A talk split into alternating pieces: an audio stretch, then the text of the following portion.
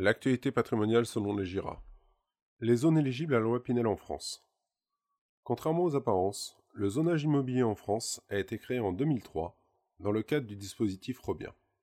Aussi étonnant que cela puisse paraître, il aura fallu attendre qu'un gouvernement de droite se préoccupe de la question du plafonnement des loyers à travers la mise en place du découpage de la France en zones géographiques. Cette mécanique a été reprise par la suite en y apportant des modifications. La dernière datant de 2014. Par abus de langage, on parle aujourd'hui de zone loi Pinel, même si cela concerne d'autres mécanismes de défiscalisation. Le principe général des zones loi Pinel. Le zonage a pour but de classer les zones géographiques par niveau de tension du marché locatif. Plus le rapport entre la demande locative et le nombre de biens disponibles à la location est élevé, plus le prix des loyers sera élevé de manière mécanique.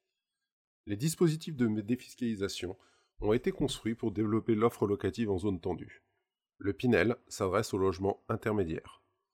La France est alors découpée en trois grandes zones immobilières nommées A, B, C, elles-mêmes pouvant être subdivisées. Nous arrivons à la classification suivante, classée de la zone la plus tendue à la zone la moins tendue. Zone Abyss. Paris intramuros ainsi que les villes les plus tendues de l'île de France.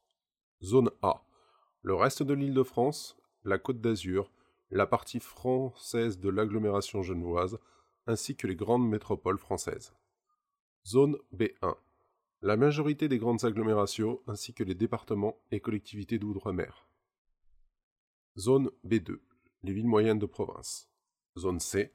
Le reste du territoire. La description des zones est non exhaustive. On peut trouver un fichier à jour depuis le 1er juillet 2020 sur notre site internet avec toutes les communes de France classées zone par zone. En 2020, sont considérées comme zone loi Pinel les zones A bis, A et B1.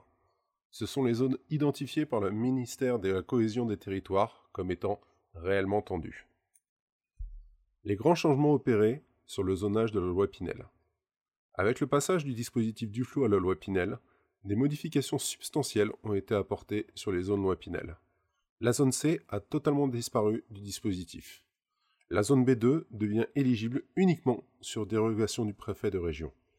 Le surclassement des grandes métropoles de province de la zone B1 à la zone A pour rendre plus cohérente la rentabilité des investissements dans ces villes.